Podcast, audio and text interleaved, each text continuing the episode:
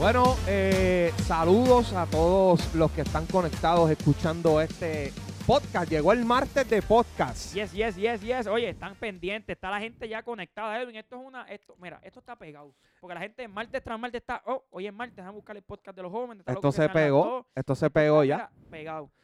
Así que te instamos a que te conectes, a que compartas eh, este podcast con todos tus amigos, con todos tus conocidos, porque el tema que tenemos en el día de hoy es un tema que está bien, pero bien, pero bien brutal y no solamente está brutal, sino que le aplica tanto a niños como a jóvenes, como a adultos, como a matrimonios, como a, a gente que lleva 50 años en el Evangelio, como aquel que está comenzando.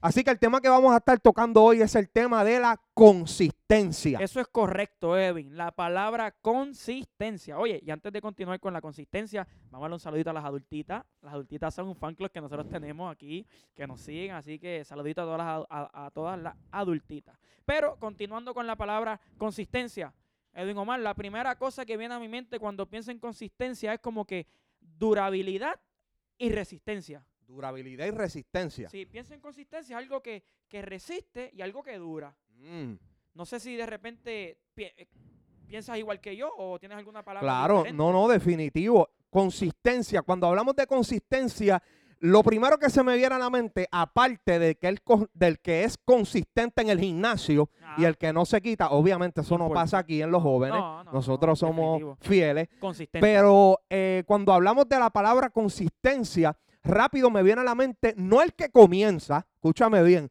no es el que comienza, sino el que se mantiene. Y cuando traemos eso al ámbito espiritual, realmente eh, joven, adulto que me escucha, esto no se trata del que comienza la carrera. wow. Esto no se trata del que cuando suena el disparo es el primero que arranca a correr, porque sabes que muchas veces el primero que sale a correr puede ser que tenga una ventaja, pero no es el ganador hasta tanto él se mantiene corriendo en el Ay, maratón. ay, ay, ay, ay. No o, sea, o- o- en, o sea- otra- en otras palabras, tú me estás diciendo que el evangelio no es una carrera de 100 metros. Definitivamente, definitivamente. Mm, No sé. Mm, ay, mm. O sea, el evangelio no se trata de la, de la velocidad, disculpen, de la velocidad, sino se trata de la resistencia que tú tengas, de la durabilidad que tú tengas.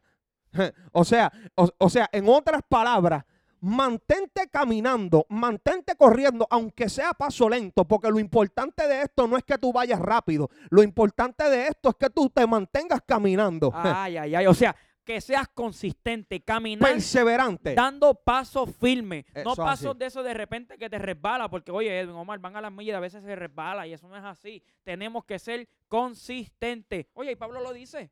Pablo nos habla de la carrera, correr la carrera para que obtengas el premio al final. Sí, O sea, señor. El premio tú no lo recibes ahí cuando estás en los 50 metros. Sí, señor. En 50 metros te dan un poquito de agua para que sigas corriendo. Eje. Pero realmente el premio se obtiene al final. Y me gusta que traes, ¿verdad? El, el- el- el- el hecho de traer, compararlo con una carrera, porque, mano, no hay una mejor opción o ejemplo que utilizar que una carrera. Porque en una carrera de 100 metros, como tú dijiste, es velocidad, pero en la carrera del Evangelio, que no, esto no es algo que pasa de moda, esto no es algo que, que de repente comencé hoy, ya mañana yo claudico en mi fe, no, no, esto es algo que tú comienzas y tú terminas, algo que tú comienzas y que de repente va a marcar tu generación. Para, para lograr eso necesitas Yes. consistencia. Oye, aparte de eso, Ramón, hay un versículo en la Biblia que lo hemos escuchado tantas y tantas veces y no los han predicado y lo hemos leído y lo hemos escuchado en tantas cosas y dice, resistid al diablo y de vosotros qué? Huirá. Y de vosotros huirá. La primera palabra de este versículo dice resistid.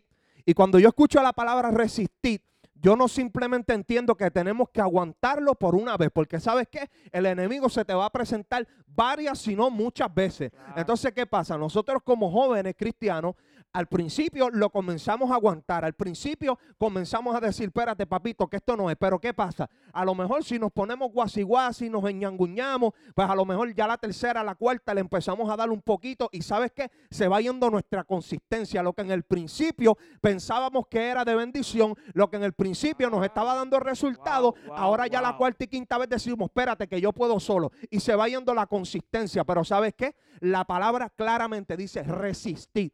La palabra resistir me habla no de una vez, sino de que constantemente Wow. usted tiene que cerrarle la puerta, constantemente usted tiene que aguantarse, porque sabe que así como el Señor no se cansa de bendecirte, el enemigo no se va a cansar de seguir detrás de ti. Me gusta. O sea, no, no significa que real- realmente yo me convertí y el primer día le di la espalda al pecado. Porque, ah, sí, el primer día lo hice y estuvo chévere. No, no. Es que día tras día, o sea, el primer día, el segundo día, el día número mil, el día número cuatro mil después de tu conversión, todos los días tienes que resistir a esa naturaleza pecaminosa. Eso es amén. Tienes que de repente, porque me gusta, porque cuando hablas de resistencia es como que, como que tú estás como que en una, una pelea, una, una, una, una pelea constante, como que tratando de aguantar, como que, ay Dios mío, espérate, esto como que me quieren mover de un lugar, pero yo no me voy a mover porque yo soy resistente. Y, y realmente, yo creo que la resistencia, este, Edwin, es un tema que es fundamental para todo cristiano. Definitivamente, Es definitivamente. un tema fundamental.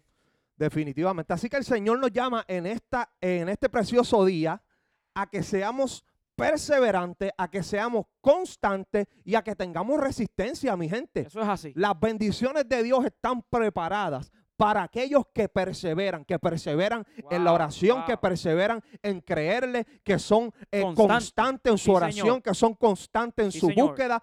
Así que en este día martes te instamos, te, te decimos, mano, que seas constante, que seas perseverante en lo que Dios te ha hablado, en lo que Dios te ha prometido. Y sobre todas las cosas, que tengas resistencia a lo que el enemigo está tratando de traer a tu vida y que tengas resistencia para poder aguantar hasta que tú veas tu promesa y tu milagro cumplido. Aguanta, Edwin, una palabra que me gusta. Aguanta, no, Aguanta un poco más. no te quites, resiste, ten una fe violenta para que recibas eso, porque cuando tú eres consistente, recibes lo que Dios te ha hablado. Así, que Así que esto ha sido un episodio más aquí de, oye, la semana pasada estuvieron las pop. y hoy este- están los los pop pop, pop. Obviamente estamos aquí, ya tú sabes, este, los jóvenes, Edwin, Monchi, si nos dejan hacemos un culto, pero no estamos para hacer culto, estamos para que vengas también los viernes. Así que esto es un episodio, el tercer episodio de lo que es Martes de Post, el podcast de los jóvenes más activados de todos. San Te esperamos Rico. mañana en el discipulado, miércoles 7 y 30 y el viernes en la reunión Next Level Night. No te lo puedes perder. Te lo dije.